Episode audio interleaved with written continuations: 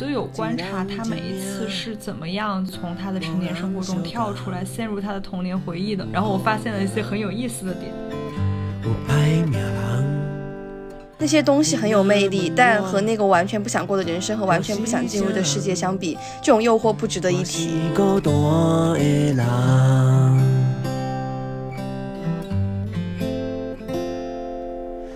有一个就是创作者的变化，因为以前上一代的创作者，像杨德昌、侯孝贤、李安，他们这些人，他们全部都是外省人。但是呢，到这几年之后，反而是越来越多的本省人开始进入到这个影视行业里。大家好，欢迎来到聊天记录 Group Chat，我们是一档关注文学、电影以及由此引发的广泛文化社会议题的播客。我是阿喜，我是阿许。这一期我们邀请到的嘉宾是我的好朋友，之前也来录过第二期节目的依萍。依萍跟大家打个招呼吧。好，大家好，我是依萍。这是我们的第十八期节目，我们想聊一聊前两年一部比较火的台剧《俗女养成记》。今年《俗女养成记》出了第二部，但是我们这次的讨论会主要集中在第一部的剧情里面。虽然我觉得点开我们这期播客的大部分朋友应该都是看过《俗女养成记》这个台剧的，但是我们还是简单介绍一下这部剧的剧情。这部剧的女主角是由台湾知名女演员谢盈萱饰演，她饰演的三十九岁的陈嘉玲是一个在台北工作的普通女青年，但是她到三十。九岁的时候还没有房、没有车、没有老公，也没有小孩。在剧情开始没有几集就丢了工作，并且和一个看起来还蛮优质的男友分了手。在她看起来比较失败的这个时间点上，她回到了自己的家乡台南。这个剧也是一段是讲她三十九岁的人生，另外一段是讲她十几岁在台南的一个童年和青少年的成长经历。那我们三个其实都是。看完了这个剧的第一季，然后有看一点点第二季。那我们不如来先来讲一讲自己喜不喜欢这个剧吧。阿喜，不如从你开始吧。怎么说呢？我觉得这个剧就看起来非常轻松。你说我又很喜欢吧？好像也没有。它的故事主要分为两节，我觉得还蛮明显的，就是成年生活和童年故事。然后童年故事部分，其实我是非常喜欢的。因为有可能中间有很多回忆和我自己的童年非常像，就有很多那种感觉你的童年昨日重现的部分。比如说，我印象比较深的是，他有一集就是去一个有钱的朋友家写作业和下午茶。他那一集之后，他就把自己长大以后的志愿写成了他要当家庭主妇。这个点就。和我小时候蛮像的，然后小时候我就想起我有一次也是去比较有钱的朋友家去吃他们家当时有那种冰皮月饼，在大家都还吃那种嗯什么五仁月饼啊那种你懂的，就是那种比较普通的月饼的时候，然后那个小朋友有一点抠门，他不是每人一个，他就拿了一个勺子来让你挖一口，那个月饼就长得特别可爱，然后那个雪化了一点之后，你就会觉得那个月饼反正就特别的高级。回去之后我就跟我妈说，我想要。找这个朋友的妈妈做干妈，我就感觉这个愿望和他想长大之后做家庭主妇有异曲同工之妙。总之就是这样的小点比较多吧，包括是他里面写到他自己放暑假呀，然后学钢琴啊之类的，我都感觉好像是我的童年的一个翻版。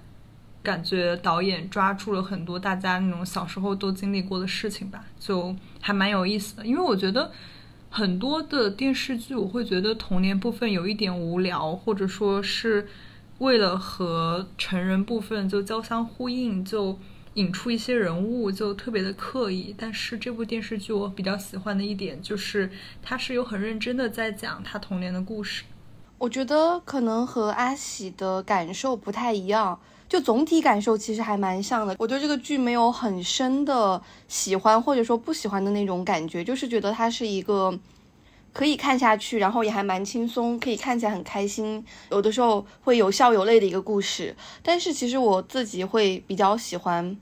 他成年生活的那一段，我对童年部分也不能说是不喜欢，但是可能没有那么多的共鸣的原因，可能是因为他从他的。导演、编剧，然后一直到他的主演，然后包括原原著的那个作者，他都是台湾那边的六年级生，也就是可能我们大陆这边讲的七零后的一个故事。可能对于我来说，我会觉得他的那个童年，包括他是发生在台南嘛，他就可能。距我的那个距离是稍微有一点点远的，当然我我不否认，就像阿喜说，他其实抓住了很多可能大家会都共同会经历的一些小事情，或者说一些可能小女孩在可能几岁或者十几岁的时候会有的那种心态。但是我觉得可能在整体的那个风格上面，离我还是有稍微有一点远。但是我觉得他成年故事那个部分，因为它是发生在台北嘛，然后他又是可能他那个女主角是在经历一个。自我觉醒的一个状态，所以我就会觉得还蛮有感触的。还有一个点是因为我觉得它整体的这个拍摄的手法是有点偏喜剧的一个拍摄手法。它放到成年生活，因为成年生活相对来说会有一点苦涩，会有失业的部分，然后可能会有她不想要跟她男朋友结婚的这个部分。然后我会觉得它加上这个喜剧的这个拍摄手法之后，就会显得比较协调。但是我觉得童年部分。可能本来就比较快乐吧，就是这种喜剧的感觉，就有点感觉像闹剧。那依萍呢？呃，我我觉得这个剧还行，但是没有特别喜欢这个剧呢。就是，嗯，我感觉是这样。如果你把它从头看到尾的话，你会觉得还不错。但是呢，如果没有一个动力要求你看完第一集必须看第二集，看完第二集必须看第三集的话，你可能会看两集，然后你就不想再继续往后看了。就它没有那种让你连续追剧的感觉。对，因为如果不是我们一定要录这个播客的话，我可能看到五六集我就忘记这个剧了。是某位主播每天都被别的综艺所吸引，导致这部电视剧迟迟看不完。因为就是我每天打开这个剧的时候，我都觉得天呐，我更想要看《再见爱人》，于是我就关掉这个剧去看《再见爱人》了。这换一个方面讲，是不是因为这个电视剧它的感情戏写的太乏善可陈？就是你需要一些刺激的时候，你宁愿去看《再见爱人》，因为这里面我是感觉它跟任何一个男主角或者男性角色的感情戏都。激不起心中的波澜，不只是爱情，我觉得他这个剧里面别的感情也是这样，亲情也是，然后友情没有什么琢磨，他和他爸妈的感情也是这样，就没有什么特别多的抓马和或者说一个剧情冲突点吧，就可能真的是和日常生活中你跟你爸妈的那种关系会比较相像，但是就是可能作为一个电视剧来说，会觉得有一点没有那么强的那个剧情牵引力。对它缺乏一个连续剧的一个主线剧情，就它只有成年线有一个比较松散的主线，就好像说他辞职了，然后回家要干嘛，但他是没有目目标的，就你不知道他要干嘛，然后他也是没有目的的。童年线更是非常非常的松散，就童年线每集跟每集之间也不是连着的，没有一个一以贯之的主题，它有点像那种诗选剧，一集一个主题，然后第二集之后你发现第二集突然换了一个主题，然后第三集又换一个主题，就是每一集可以。单独看它，甚至它不需要连续着看那种，所以它就不会让你产生一个想要持续追剧的那种感觉。就我觉得这个地方有两点，一个是在于这个剧它其实是由台湾作家。江娥他自己的那个散文改编而成，它是没有一个很一以贯之的一个主线剧情的，所以我觉得就这个点它确实是很存在，而且非常明显。然后我觉得第二点可能也是在于这个导演他本身，就我就看他的一些采访嘛，他其实就是想说，可能我们以前不是说没有看过一个以三十多岁的中年女人为主角的一个剧，但是可能那样的剧他会。比较致力于可能给观众一个答案，但是这个导演他就是他很抗拒说要给陈嘉玲的人生一个很确切的答案。他想要做这个剧的初衷是因为这个想法，然后所以说他才会可能在整个拍摄的过程当中都很不想要说让陈嘉玲在一个什么一团糟的人生里面找到一条。新的道路，或者找到一个新的人生的出口，或者之类的，我觉得他本身就不是想要这样做，所以在观众看来就会觉得有点松散吧。其实我觉得很难说它是一个优点还是缺点，就只是说我的观看体验是这个样子的。其实这个这个电视剧，就我们刚刚虽然有很多吐槽啊，但是我还是觉得它有一些非常有意思的地方。就首先它是一个双线叙事的一个电视剧嘛，而且它没有说很偏重说是讲他的成年生活，或者说他的童年生活，两个部分都是有实打实的剧情在的。然后我就有观察他每一次是怎么样，就是从他的成年生活中跳出来，陷入他的童年回忆的。然后我发现了一些很有意思的点。我不知道大家有没有印象哪一集，你觉得那个童年记忆切换的比较丝滑？我印象最深刻的是第七集，他他跟他爸爸吵了一架，然后他就提着那个行李箱想要出去，然后打车，可能离家出走那种感觉。他在打车的时候，突然就那个背景音就响起来，然后画面就逐渐切换到他童年的时候和他爸爸一起玩那个打车游戏。我觉得这个还蛮妙的。我印象比较深刻的算是就第九集，因为第九集它的主题很明确，它就是在讲。他阿妈的故事，所以我觉得第九集还算是比较顺，因为他讲的其实就是他跟他阿妈之间的关系，所以我觉得这一集还算比较顺。但其他集我就没有特别明明确的感觉，就他可能有些时候有一点主题上的相似性吧，可能他成年人时候遇到的问题，他就会想到童年的时候他遇到这个问题是怎么做的。他我我感觉他更多的是用这种相似性去把它给关联起来的。但是我实际上去检查每一集是怎么发生的时候，发现你这个观察有一点的偏颇，就是有一集真的非常的扯淡。他的第一集，他第一次是怎么陷入他童年回忆的呢？首先是他去参加了他初恋男友的婚礼，然后在思考自己四十岁的人生一事无成、动弹不得，是怎么变成今天这样子的？就是他首先是去参加了婚礼，应该是一个非常的比较想要向往婚礼的这个状态。她最后也确实是他从他的回忆抽身之后，他去向他的男友求婚了。但是她陷入的童年回忆是什么呢？她想起了她悔婚的二姑姑。就是这两件事情确实都和结婚有关。但是你参加了一个婚礼，然后你回忆了一个你悔婚的长辈，然后你回忆完这个悔婚的故事之后，最后你做的决定是向你的男朋友求婚。天呐，不，我我觉得这完全就是主题是一致的呀，因为他想起来他二姑姑是年纪很大还没有结婚，所以这件事情反而过来加深了他的焦虑，因为他想到他二姑姑小时候面对的那个社会的压力，来自各方压力，然后呢，他又想到他自己现在面对这个压力，因为这件事情加深了他的焦虑，然后又推动他现在去做这件事，去向她男朋友求婚，然后到后来他又发现，其实他并不想结婚，他跟他二姑姑其实是一样的。所以我觉得这个地方有一点暗示，就是说，他二姑姑那一辈人里面，他二姑姑是那个很大年纪还没有结婚的人，而在他这一辈里面，他就是那个他二姑姑曾经扮演过的那个角色。没事，他弟弟也没有结婚，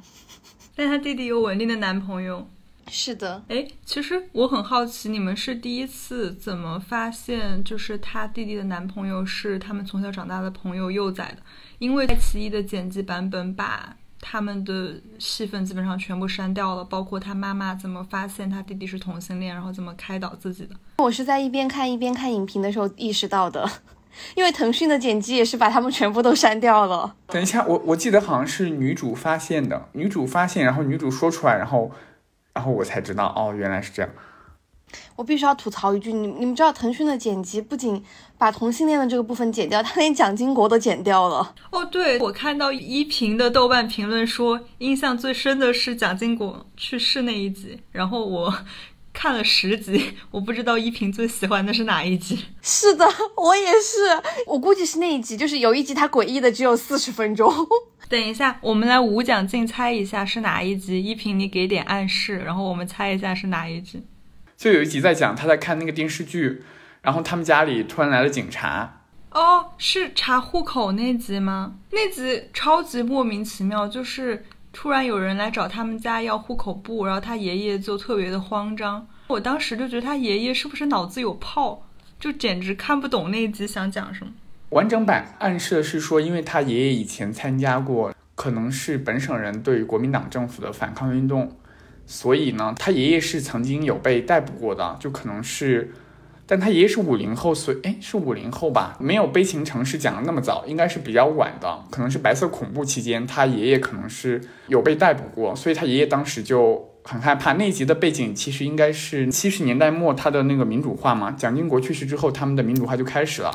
然后那一集有一个很明显的对比，是本省人和外省人的对比嘛，就是那一集他去他外省人同学家里嘛。我觉得那一集的重点反而不是在讲他们同学，或者是家庭主妇，他那集重点反而是在讲这个本省跟外省的对比，因为他用了非常大的篇幅在讲他上学的时候，老师就跟他说你不要讲台语，你一定要说普通话。然后呢，这个陈嘉玲就。非常的相信老师这一套，然后他回家之后呢，也坚持说普通话。他阿公和他阿妈就觉得他脑子坏了。那一集呢，正好蒋经国死了。蒋经国死了之后呢，陈嘉玲呢就非常的伤心，因为他老师是个外省人，每天给他们灌输这个想法，他就觉得哎呀天呐，他们蒋经国死了，他伤心的不行，然后，然后他阿公和他阿妈就非常的无动于衷，然后他他阿公就说，这个家里的皇帝不是蒋经国，是你爷爷。其实有过类似于这样的台词，可能不是皇帝这个说法，但是类似有这样一个台词，就是说这个家里面不是蒋经国说了算，是他爷爷说了算。然后我就想，他这个地方他应该是想要讲说这个威权解体的这个过程嘛。我想分享，我之前刷微博的时候有看到李金瑞他写了一一段，就是关于我们刚才聊到那个情节删减的那个，他发了一条微博，他说《俗女养成记》有一集，童年陈嘉玲无意中拿了一张政治传单回家，阿公吓得要命，因为他年轻的时候参加民主运动，被警察带走过几天，这个国家曾经恐吓过他，让他选择从此做个沉默的公民。晚上看到这段又看了一遍，下意识的会想，这一段也许是可以去掉的，技术上没有那么重要，删除后好像不影响任何东西。阿公还是阿公，嘉玲还是嘉玲，但身为创作者，很清楚这种下意识会让创作本身失去什么。这就是米沃什在被禁锢的头脑英文版序中所写的那种状态。在那些年代，我感到自己是这样一个人，他有足够的自由活动空间，但身后仍拖着一条长链，这个链条总是把他钉在一个地方。然后这一段其实就是在爱奇艺和腾讯那版本里面都被删掉了。嗯，其实刚刚提到的双线叙事，我还有一个问题，就是你们觉得作为两个对照的部分嘛，就童年和成年，大家觉得他们之间呼应的部分强烈吗？或者说，你们觉得他成年的性格受他童年的影响吗？毕竟这个电视剧叫《养成记》，那其实看之前会给我一种期待，就是说。他是通过回忆他的童年去找他的这种性格，或者说他的人生形成的影子，就是到底是童年埋下了什么样的种子，所以他才成为了今天的样子。我觉得他算是我看这个剧的一个困惑，因为其实我觉得这两年大陆也拍了很多，他本身是在讲可能一个中年或者说青年男女主角的一个故事，但是他中间拍很多关于他童年或者他家庭的部分，他其实是希望把这些主角身上的问题，或者说他们为什么会。到他现在这个状态，把它归因于一个原生家庭的矛盾，所以他就会有很多那种点对点的部分。比如说，他会形成 A 的这个性格，他其实是因为童年的时候发生了一个什么事情，他会遭遇 B 的这个问题，可能是因为他们家庭里面他爸妈有一个什么矛盾。很多大陆的剧都会有这个很清晰的对应。其实我是带着这样的期待来看这个剧的，因为它是一个很明显的一个双线叙事的剧嘛，所以你就会期待说是不是他会在童年里面有很多点，其实是在对应他成年生活里面的某些点。但是其实我看的整个过程当中，就会觉得完全不是这样子的。就怎么讲？这个剧的英文名叫做《The Making of an Ordinary Woman》，就是我觉得他 “making” 这个词其实用的蛮好的。他想从童年经历和他家庭生活里面讲，或者说寻找陈嘉玲之所以成为陈嘉玲的原因，但是。这个东西它可能是一个很复合或者说很综合的一个东西，就可能说是童年的时候发生了 A B C D E F G 这么多件事情，然后所以说造成了陈嘉玲有一个什么样的性格，然后这个性格也不是说用一两个词就可以概括出来的，是一个很复杂很矛盾的东西。就我觉得它是一个没有在一一对应，但是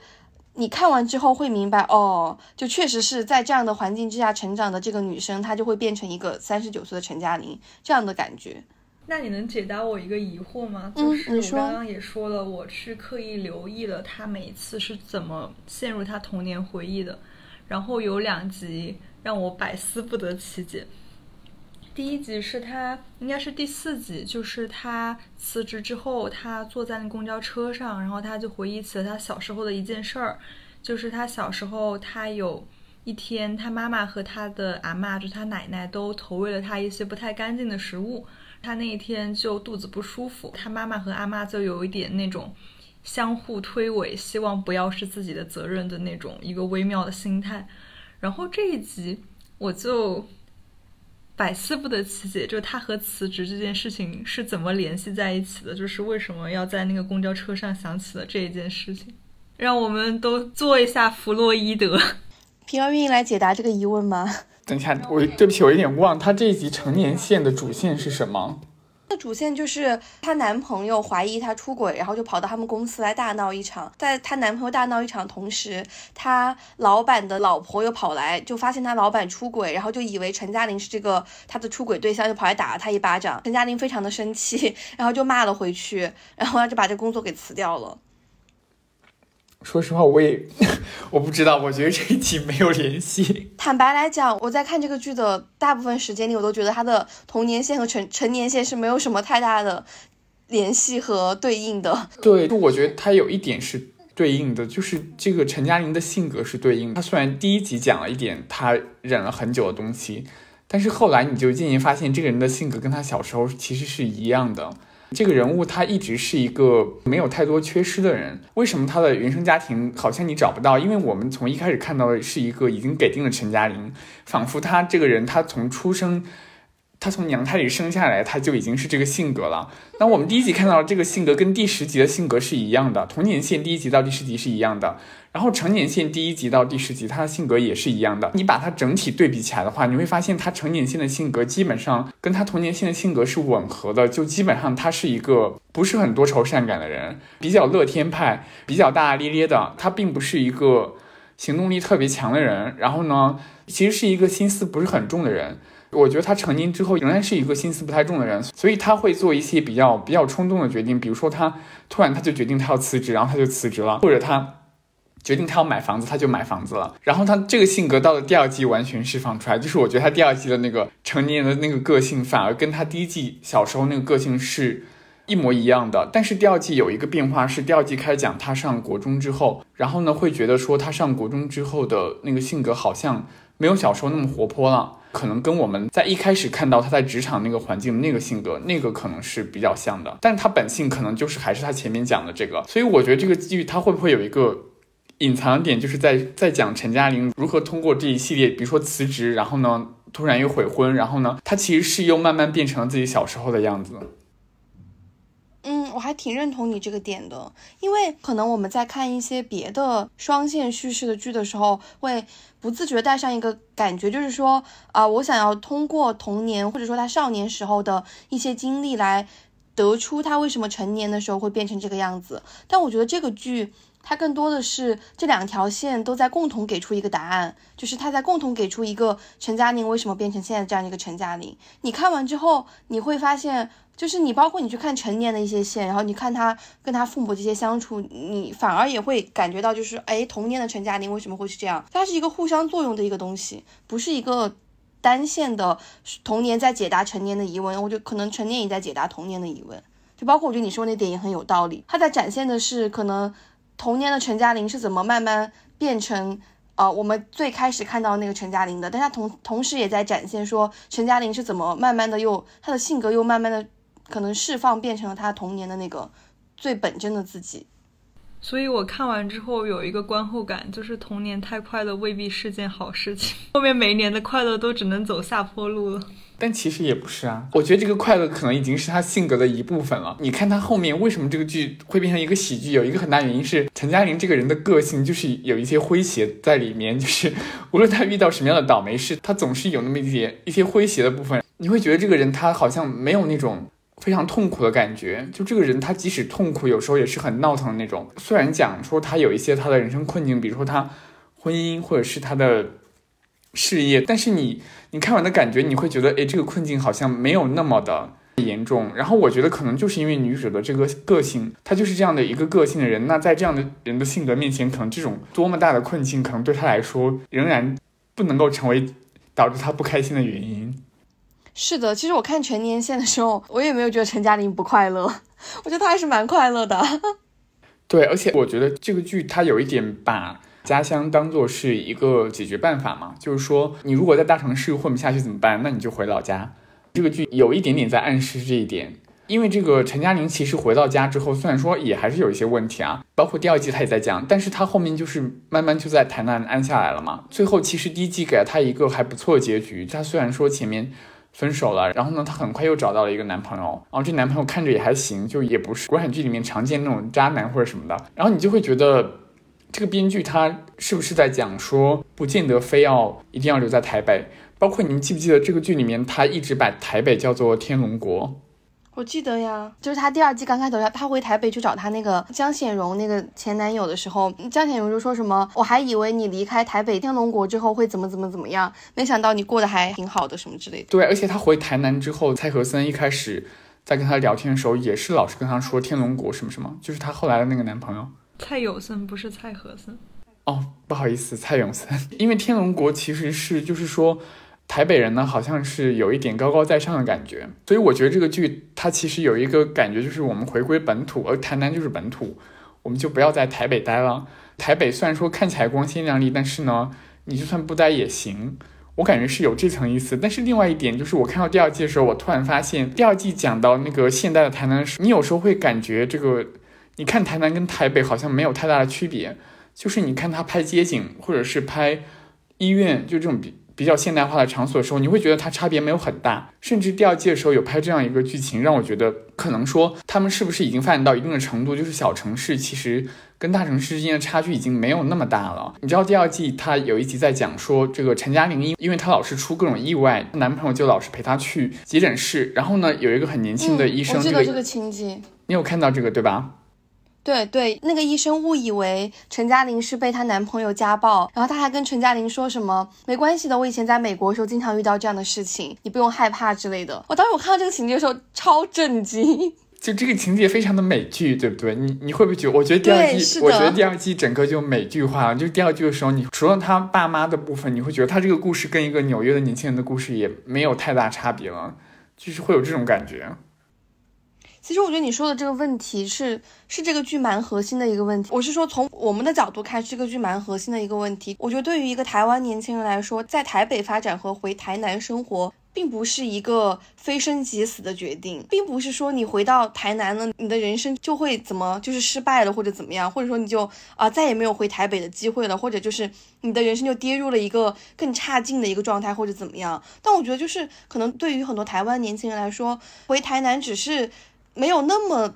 那么现代化的生活，可是它其实还是一个可以保持在一个水准线之上的一个哎还 OK 的生活。但是我觉得，可能对于大陆的年轻人来说，家乡的这个定义，比如说，如果你的家乡是一个四五线的小城市，或者说更小的小城市，或者根本就是一个小镇的话，那你回家乡的那个状态，肯定和陈嘉玲从台北回到台南的那个状态是不一样的。对，而且还有一个问题，就是我觉得一个是台南其实并不是一个很落后的城市，就台南在台湾它也算是一个前五大的一个城市吧，它其实并不是一个特别小的城市，因为你想李安小时候就在台南长大，他小时候他在台南的那个二轮戏院他就看了伯格曼电影，所以你就想这个地方它其实并不是一个很落后的地方呀。然后呢，还有一个是陈嘉玲她的家境其实很好。就陈嘉玲他们家的物质环境其实是相对比较好的，虽然说他有一集对比在讲说他们班有一个外省人同学啊，那个人家里条件比他们更好，但是其实他们家在他们本省已经是条件相当好了。就陈嘉玲起码说就是在我们看到这些剧里面，他并没有受到太多物质上的痛苦，比如说因为贫穷啊或者什么，对吧？他其实没有太多这方面的痛苦，包括他后来嗯成年之后三十多岁之后他回家，他爸还是愿意给他钱什么的，就是你会觉得陈嘉玲其实没有。受过太多的这种经济拮据的这种痛苦，包括一个很核心问题就是钱嘛。你看陈嘉玲在台北生活这么多年，就她也没想着要攒钱买房子。我觉得这个剧真的，啊，怎么讲？我我也想对比一下她和《再见爱人》这个剧和这个综艺给我的共同的感受就是，哇，真是一群完全不用为物质生活而烦恼的人类啊。你说陈嘉玲啊，当然我是站在一个大陆人的角度来看，我说陈嘉玲啊，一个三十九岁的女性，她在台北那么多年，她只攒下了一百九十万台币，一百九十万应该是三十多万人民币吧？对啊，就是三十多万，四十多万人民币，那还挺多的。啊，算也不算特别多，因为她已经三十九岁了。她已经三十九岁了，对啊，她已经工作了十几年，她她才攒下了四十四万人民币。关键是你在前几集的时候，你会看到她可能。有对自己工作的不满意，有对自己爱情的不满意。可是呢，她好像没有太强的那种买房的焦虑。就包括她男朋友在台北买了一个房子之后嘛，就我觉得可能一般的女生，当然我只是这样，会不会有点刻板印象？那我觉得也没有关系吧。我觉得一般的女生可能，如果你的男朋友在台北给你买了一个房子，或者说我们类比啊，在北京或者上海给你买了一个房子，这个时候如果你有了想要分手的那个愿望或者一个念头，那你是不是至少要稍微的？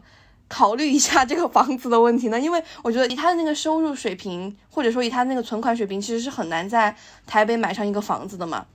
但是他完全没有考虑这一点，他后来不是还跟他前男友说，我为什么跟你分手，就是因为我不爱你了。他整个分手的决定做得非常的快。我现在当然是可以理解陈嘉玲那个决定的，就是我二十几岁我也可以这样子干。但是你想，她是一个三十九岁快四十岁的女性，她这样子干。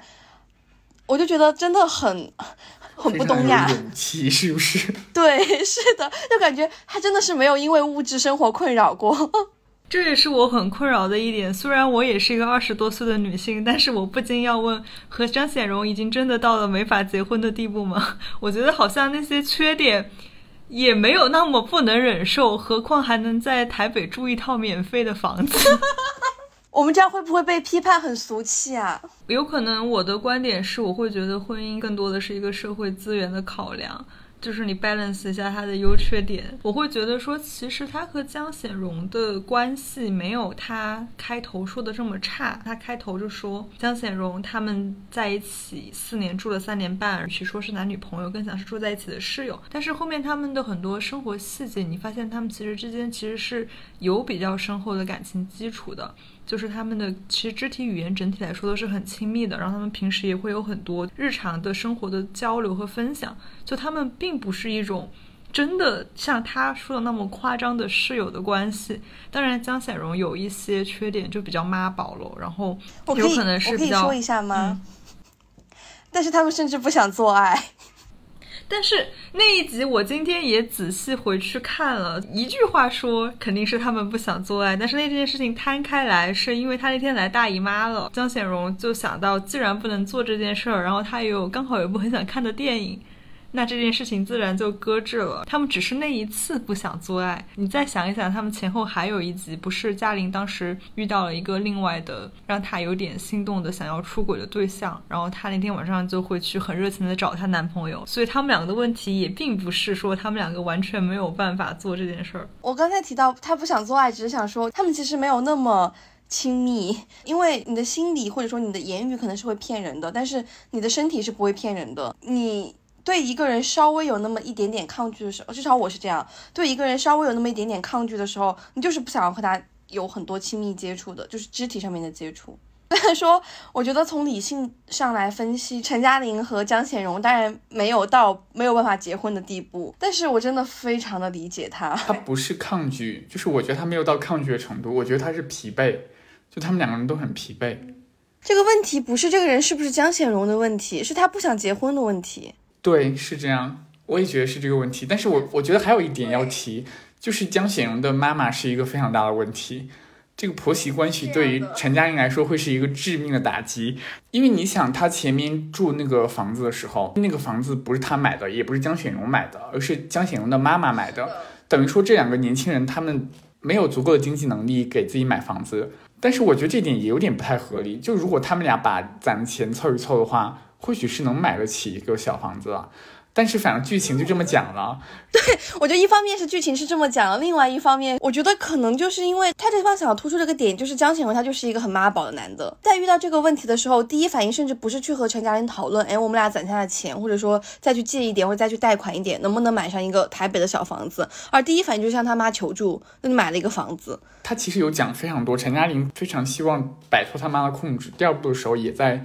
强化这件事情，就是在讲说，因为他们家里他妈包括他阿妈，经常对他讲一些什么什么，就他从小他就是一个非常向往自由的个性，他长大他仍然是这样。我觉得他最不想要的就是嫁人之后，然后有一个控制欲非常强的婆婆，其实我觉得这可能也是一个很大的原因。当时那一段拍的他在房间里面装修刷墙什么的嘛，然后江贤荣的妈妈突然带了一个设计师过来，说什么要帮他们设计房子，非常的强势，然后又给他把婚纱也选定了。他当时就是在走出那个。房子的那一刻嘛，他就说：“我仿佛看见我恐怖的下半身。”我太有共鸣了这一句。我看完这个情节之后，我就在备忘录里面打了一句话，就是那些东西很有魅力，但和那个完全不想过的人生和完全不想进入的世界相比，这种诱惑不值得一提。就我觉得，就是那些东西，就是我们刚才说的那些江显荣看起来是适合结婚的一个男人的那些点，包括他们的。亲密关系可能没有出现一个致命的问题，就是那些东西确实是你说你要结婚，那当然你可能列一个 Excel 表，你会发现哦，跟江显荣结婚是你现在能够有的最好的选择，但是。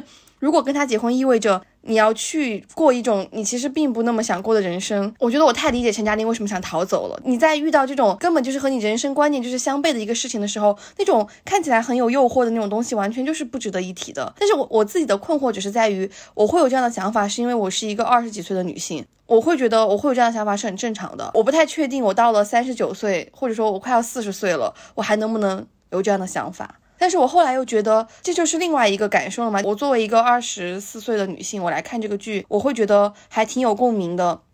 但是我不确定，如果大陆的一个三十九岁或者说四十几岁的女性来看《俗女养成记》，她们还会不会这样在陈嘉玲的身上找到一些共情？因为我觉得可能两岸面对的这个社会对于女性的一个压力还是挺不一样的。你知道他很像什么吗？他很像一个刚刚毕业的大学生的状态。对，是的，所以我会觉得很有共鸣，因为因为我现在就是这个状态。它会让我想起，就是 HBO 有一个美剧叫《都市女孩》，那个剧就是讲一群从大学毕业到快三十岁的那个状态。然后那个剧跟这个剧非常的像，就是它全部都是在讲这种非常不稳定的人生状态，它也没有什么明确主线，也是这种生活流，然后就跟这个剧非常像，所以。这个剧的年龄设置，我觉得确实是一个有一点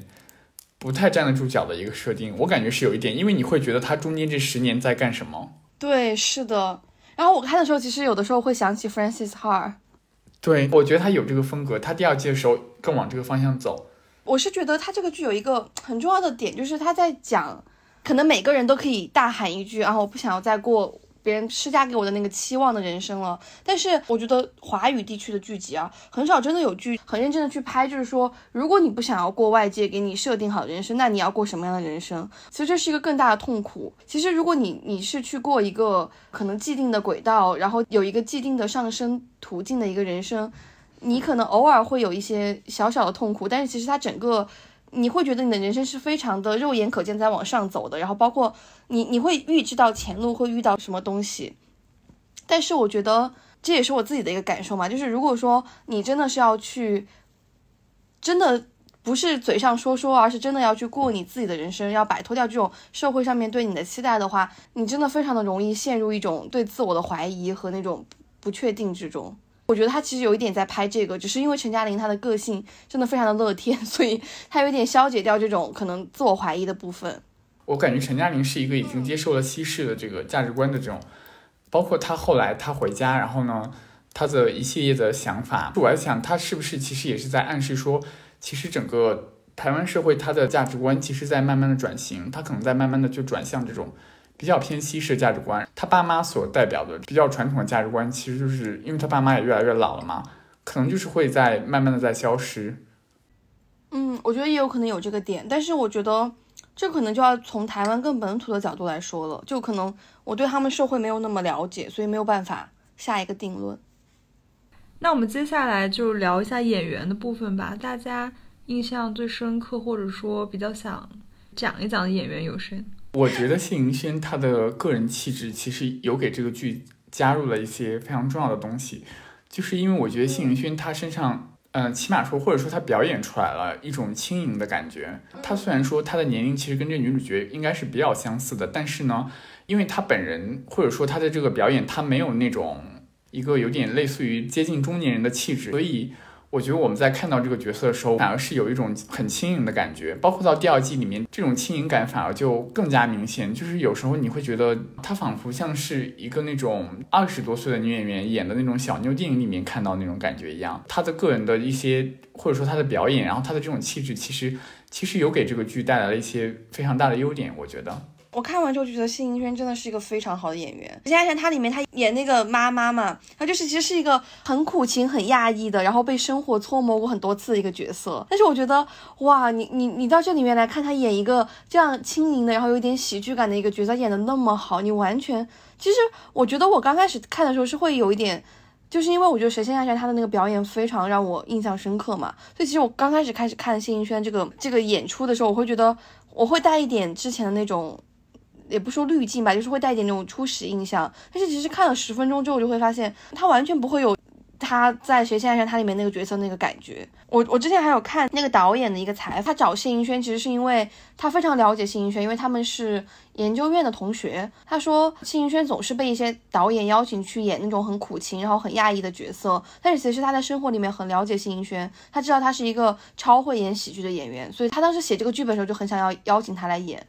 所以我觉得他真的，这就是他真的为这个剧加分很多。对，而且其实包括他的妈妈跟他奶奶的角色，就他演他妈妈那个演员，真实年龄可能没有跟他差太多。其实你感觉也演得很好，虽然说他演的是一个妈妈角色，但是其实身上没有那种我们常常以为的那种婆婆妈妈的那种气质，其实她身上是没有那种气质的。对，是的，我觉得他这个剧里面的女性角色真的都还写的蛮好的。我好早之前在豆瓣上面写过，就是我觉得大陆的那种拍妈妈的那个角色，要不然就是拍成那种。非常的一辈子为家庭鞠躬尽瘁的那种付出型的妈妈，然后要不然就是拍成那种张爱玲式的歇斯底里的，充满着对生活的怨恨和不满的那种那种妈妈，要有点像阁楼上的疯女人那种感觉。但是其实我觉得这两个形象我都不是非常喜欢吧。但是我觉得就不仅是这一部，但是包括我觉得很多台湾的那种电视剧啊，然后电影里面的这种妈妈的形象，我觉得都更立体，然后更更贴近生活，或者说更多样化一点。我感觉这个剧里面的基本上所有演员的表演都是偏生活化的，就他都不是那种戏剧特别戏剧腔明显的，可能就是那个他前男友可能有一点，那个江显荣可能有一点，感觉有一点 有一点戏剧啊，不是很生活化，但其他的角色其实都是相对比较生活化的，就包括说他有一些比较抓马的情节，其实我我感觉他也算是。用比较生活化的方式来呈现，不是用那种特别夸张的或者特别戏剧化的那种方式来呈现。就是我感觉这个可能也是整个的表演体系就不太一样吧。可能他们那边就比较推崇这种类型的表演，所以他们的演员大部分就是这样的。说到那个表演的问题，就是就是这个剧还有一个很大特色，就是这个剧大部分的童年线大部分的台词是用台语演的，就他是，对，他没有用普没有用这个我们说的普通话来演。就是我，我觉得这个也就是在大陆也很少出现，一个很少出现一个电视剧是完全用方言，会有很大的篇幅是用方言在演的。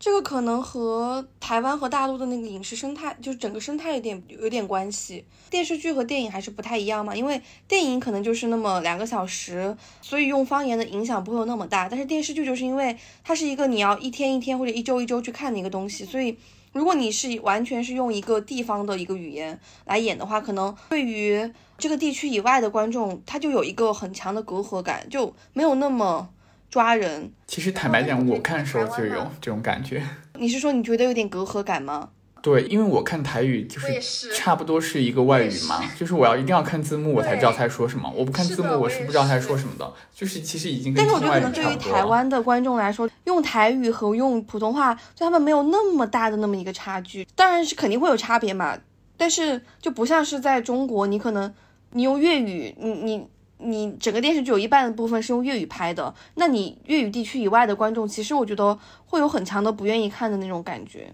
其实我觉得方言之外就这个电视剧，它童年部分还有蛮多别的地域特色的东西的。我觉得这个也是它跟它同一年的另外两个比较火的电视剧，一个是《想见你》，另一个是我们与恶的距离。就这也是他们很大的一个差别，因为那两个电视剧其实没有特别强的地域性，我感觉啊。就可能我们与恶的距离有一点，但他讨论的问题是比较普遍化的。想见你是哪一个城市呀？想见你，他过去好像也是台南，但是那个剧就是一个是他都在讲普通话，对吧？那个剧其实大部分普通话台词还是比较多的。然后那个剧虽然说设定在台南，但是有可能只是因为台南风景比较好。对，我也觉得他没有一个很强烈的为什么要设置在台南的理由。和年代也有关系吧？你想，宇轩和李子维只差了应该十多岁，对吧？所以其实是比这个佳宁他小时候是更后面一些时代的台南。他们应该算是八零后吧？对，他们是八零后。那个剧穿越回去也是九七年的事情嘛，所以它其实已经是比较靠后的事情，有点像那个。那些年我们一起追的女孩这种类型的电影啊，就看这种类型电影，你会觉得它在哪个城市不是很重要。你知道这是一个比较中小的一个城市，它的风景很美，然后呢，这个故事拍出来很小清新，就大概是这样的。但是这个城市本身是什么，其实没有那么重要。就是我看这个会感觉这样。然后呢，像我们与恶的距离，它就是在台北，它就是一个比较大的城市吧，就是这种感觉。就是你可能放到另一个比较大的城市，或许也差不多吧。就是会有这种感觉，对吧？反而这，但是这个剧它的这个乡土性就很明显。对，而且我觉得《想见你》和《我们与恶的距离》这两部剧的，他们身上的那个美剧的感觉更强烈一点。和《俗女养成记》相比。哦不，想见你，我觉得它是韩剧的感觉，它不是美剧的感觉。哦，就是，但是它是它是那个它是 Fox 给钱拍的，给了一些赞助。对，它是，但是这个模式呢，是因为现在台湾的很多的电视剧都是这样的，因为只有好莱坞的影视公司已经强大到全世界开了。我们看好多台湾电影前面会出来一个华纳的 logo，你没有发现吗？就是你你有时候看一些台湾电影，就是因为华纳在台湾设了分部，所以他们就可以投资嘛。但是其实那个制作公司是他们本地的制作公司，只是说像 Fox，他可能只是参与了投资，但他可能并没有在创作上。有太多的指导，包括像爱奇艺、腾讯，他们在台湾都有分部，他们可能都是也是会投资的。但是我之前看过《想见你》的那个主创采访，他就说他们一开始其实是想跟大陆这边的，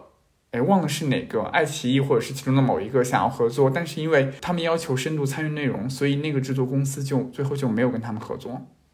对我今天有看一个采访的时候，觉得他们的这种制作模式真的。希望大陆的剧集也可以借鉴一下，就是他们其实好像就是《俗女》和那个《想见你》都是这样，就是他们在写剧本的那个阶段，其实是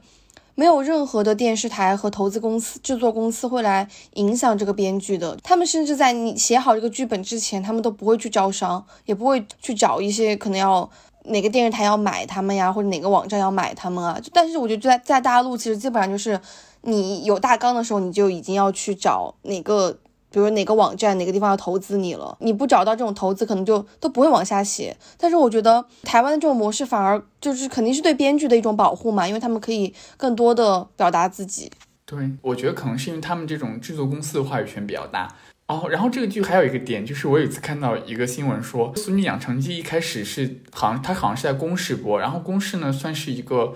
比较传统的一个老的电视台啊，所以他们一开始就觉得这个剧应该收视率不会很高，因为这个电视台可能就是也已经在衰落当中了，它的收视率都不是很高。结果这个剧反而在台湾播出之后就收视率特别高，在本土收视率是非常高的，所以他们才会继续出第二季。然后我就在想，那是不是这这正好说明这个剧它的受众反而就是这些比较比较本土的这些观众才是他们最主要的受众。而不是这个大陆的这些海外的，就是跟《想见你》还是不太一样的。对，我觉得像《想见你》和《我们娱乐的距离》在一九年的时候。包括二零年初的时候，其实比《俗女养成记》的热度高很多。我今年查的时候发现他们三个是同一年的剧，其实我还挺惊讶的，因为我会觉得《想见你》和那个《我们有的距离》确实是那一年的剧。我会很明显的感觉到，当时在大陆各种社交媒体上面都有一个很浓烈的那种追剧的风潮，包括大家的讨论啊也非常的多。但是我觉得像《俗女养成记》，当然也是有一些人在推荐它，在说它是一个很好的剧，然后怎么怎么样。但我觉得它整体还是一个在小圈子里面的东西，它。没有在大陆真正实现破圈，他可能是后面慢慢有热度之后，然后内地才开始去讨论，而不是他一开始播的时候。但一开始他在台湾一开始播的时候就已经收视率很高了。对，我觉得他可以讨论的那个点其实是就完全不限于他的剧情嘛，就你对人物呀，包括他的一些遭遇和你自己的一些联系啊，包括可能台湾社会的一些东西，你都可以去讨论。但是我觉得像《想见你》这种剧，就是你可能必须要处在那个追剧的氛围之下，你你。实时的去分析他的那个剧情，然后怎么怎么样，你才有一个很浓的那个讨论的氛围。你可能看完之后一个月，你就已经就没有办法再融入那个社交媒体的讨论了。但我刚才去找了一下豆瓣上面这两个这几个剧的打分，呃，《俗女养成记》是九点多万人看过，然后《想见你》是六十三点八万，《我们与恶的距离》是三十五点四万。哦，那确实，那不是一个程度的。所以大家觉得这样的模式好不好呢？就是说它在影视作品中。比较强调地域性，然后大家觉得这样是好的吗？就我觉得对于台湾来说是 OK 的，因为我觉得对于台湾来说。它的市场受众相对来说是比较小的嘛，就我觉得这个它的市场模式是，它和它的那个投资模式是有关系的。他们其实一集电视剧就是几十万，不会超过一百万的投资，就是人民币啊，换算成人民币，这个投资相比于大陆的电视剧来说是小非常多的，所以它有一个试错的成本在，所以它就可以去拍一些可能比较乡土化的，有然后可能一些比较地域性的东西。那它没有办法出圈到大陆来，也是一个。没有太大影响的事情，只是说可能少赚一点钱。就我今天看那个有一个台湾的一个制作人的一个采访，他说他觉得很多剧他们在最开始那个剧本评估的那个阶段，他们就会发现，哦，这个剧是完全不可能出口到大陆或者说香港去的，但是他们这样的剧还是会做下去，就。他们会做一些可能向外输出的一些东西，但是他们也会保留一些本土的一些东西，就是因为他们的成本比较小，他们可以这样做。但是我觉得这里有一个矛盾的问题在哪里，就是他们以前为什么可以输出呢？因为以前当他不那么强调本土性的时候，他就会强调他的一些，比如说东亚共享的一些价值观，或者是一些比较传统的跟跟大陆比较像的价值观。当他去讲这些的时候，比如说呃，像以前杨德昌拍的那种。家庭片或者是侯孝贤拍的那种电影，这种电影呢，它可能在在大陆也有很多的受众啊，但是他们也比较小众。但是我只是举个例子，就是说，但是呢，他当他开始强调自己的本土性的时候，我觉得他会致力于去挖掘自己的独特性，然后他有时候可能就。不太去想说，我我能不能有什么更特色的东西，这是一个。另外一个就是我不知道他们现在的类型化的发展是怎么样的。比如说一个喜剧的类型，或者是职场剧的类型。因为我在想这些类型剧的比较商业化，这些类型剧的发展，我感觉它还是需要一个更加资金更加充足的一个商业环境，或许才可以发展吧。就是我感觉他们的文化环境其实是挺好的，但是。可能就是它在商业上没办法支持发展出更多的这种。其实像这种类型剧，比如说职场剧，职场剧其实我觉得职场剧是有这种出口的潜力的。职场剧你如果在网飞这样的平台上，或许是能够推广出去的。因为其实像韩国，网飞在韩国也做了很多的电影或者剧，它有一些就很成功的就推销出去了嘛。但是其实我觉得他们还是有尝试在台湾再继续做的。你记不记得陈哲艺之前说，网飞在新加坡都。不会尝试制作本土的剧，因为新加坡人不看本土生产的任何东西，所以他们就不做了。但是在台湾，既然他还在继续做，我觉得其实他们还是应该继续去坚持去探索一下这方面一些东西。比如说像这个剧，我觉得他这个剧里面他的喜剧其实做的很不错的。你刚才提到陈哲艺嘛，我想到我采访他的时候有一个点，就是他说他当时超级伤感的跟我说，他说他觉得其实他也是很想要回新加坡本土去做一些。拍摄啊，电影啊之类的，但是他说新加坡就是从政府到整个那个影视公司都对电影业非常的不支持，因为其实台剧和台湾电影政府都是会有一部分的资金资助的嘛，但是就是像在新加坡，比如说你去找政府，比如想要一个什么可能赞助的一个钱，他们就会问你干嘛要拍这个，到底有谁在看之类的，就他们其实对于文化业是非常不支持，可能观众也没有那么多观众想看，所以他才会。可能一直在往国际那个方面拍，还有一个创作方向上的问题，比如说，就我们看这个剧，它的女主角其实是比较像美剧的女主角的嘛。但是其实我们看韩剧的话，韩剧它一定会保留东亚特色，因为这个是它的卖点之一嘛，对吧？韩剧是一定会保留一些比较特色的东西，把它作为一个卖点。我觉得这剧也有一个矛盾的地方，就是一方面这个女主角，我觉得她她的这个价值观还是挺西式的，但另一方面她又有一些本土特色的东西嘛。然后我就会觉得她这样的话，你有点搞不清楚她到底是想要卖什么，对不对？就是就是，如果你是要去像一个美剧一样的话，那首先我觉得美国观众不会看这样一个剧，对吧？因为大家的情感模式还是不一样的。虽然说你是一个偏西化的，但是当你在这个东亚地区放的时候，可能因为你比较西化，反而很多人会觉得有点陌生。所以其实我觉得台剧整体还是在探索一个新模式。我觉得他现在已经完全抛弃了他之前可能十年前或者说十五年前我们很熟悉的那种台湾偶像剧的制作模式，他在进入一个新的阶段，但他其实还没有很适应这样一个新的阶段。我觉得可能或许未来有一天有一天他会像韩剧一样把自己的本土性做成一种特色，然后给它卖出去。我觉得这也是有可能的。对，是的。其实我觉得《想见你》是个很好的尝试呀。是想念你其实是很好的尝试，但是想念你是一个孤立，它并不是一个产业的结果，它可能是这个创作者的智慧的结晶，但是它并不是一个成熟的产业孕育出来的结果。对，对，我觉得想念你就是很典型的把一个其实还挺东亚或者挺台湾的一个故事，然后把它用一个很类型的一一个剧本把它包裹起来，而且它的那个类型化其实是用的非常好的，我觉得那个编剧确实是很厉害的。对，我也觉得。其实不管台湾电影还是台湾电视剧，最近就是这几年的一些作品，都有一个我自己觉得还挺明显的一个点，就是他们没有这么强的欲望再去拍台北了。其实包括《想见你》嘛，然后包括像《俗女养成记》，其实他们都是在拍可能台湾中南部的一个故事。我觉得这点还挺明显的，因为其实我觉得在大陆电视剧里面，呃，就虽然他也会有一些拍可能中小城市的一些故事，但是我觉得主流还是在拍北上广。如果是这种现代剧的话，我个人的感觉是因为台北被拍的太多了，这是一个；另一个是因为台北有一个很很显著的标签，就是台北是一个外省人集中的地方。在台北呢，它有一个比较明显的鄙视链，就是英文大于国语大于台语。而现在，我认为他们就是要反抗掉这一条鄙视链，他们要把台语放到一个正中间的位置来，所以呢，他就去拍中部和南部。还有一个就是创作者的变化，因为以前上一代的创作者，像杨德昌、侯孝贤、李安，他们这些人，他们全部都是外省人，包括我们熟知的很多的台湾明星，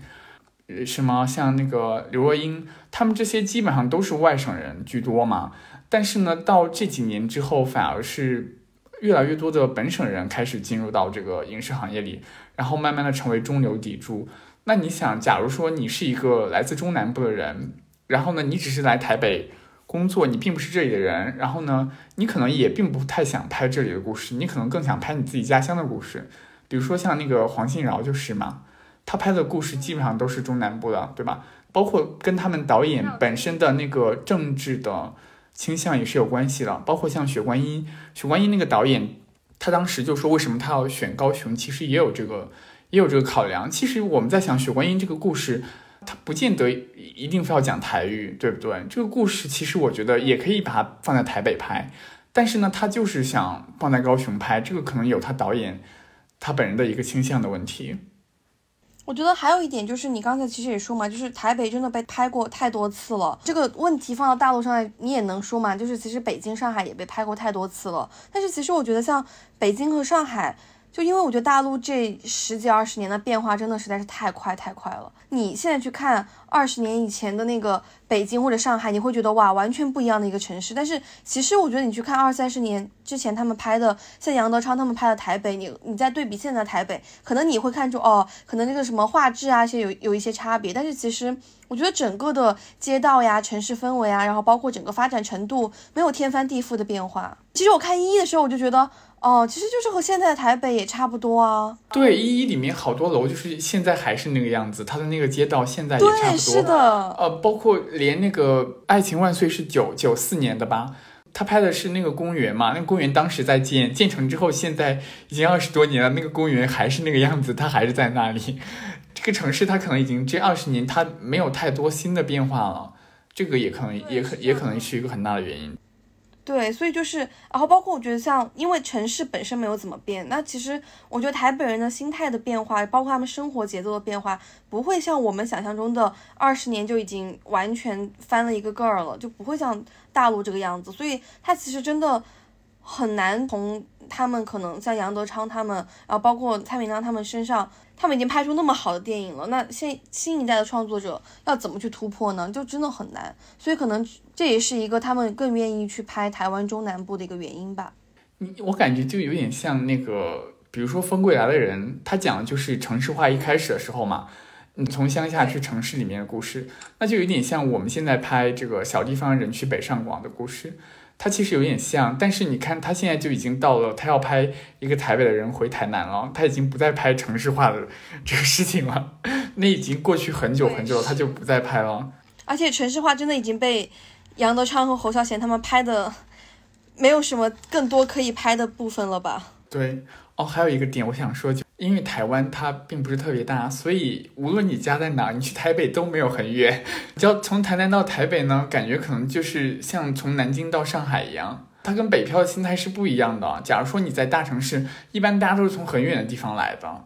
如果你是这么近的话，那其实你回家很方便啊。你看他这个剧里面，陈嘉玲想去台北，歘一下就去了，一天去一天能回。所以我就觉得，因为这个路途上的距离的近，包括这个交通的便利的话。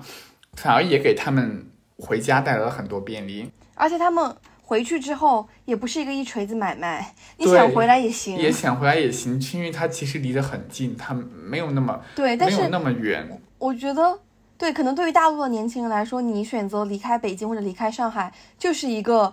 很大的决定就是他可能你就不会再回来了。那我们今天就大概聊到这里大家下期见拜拜。下期见再见。好拜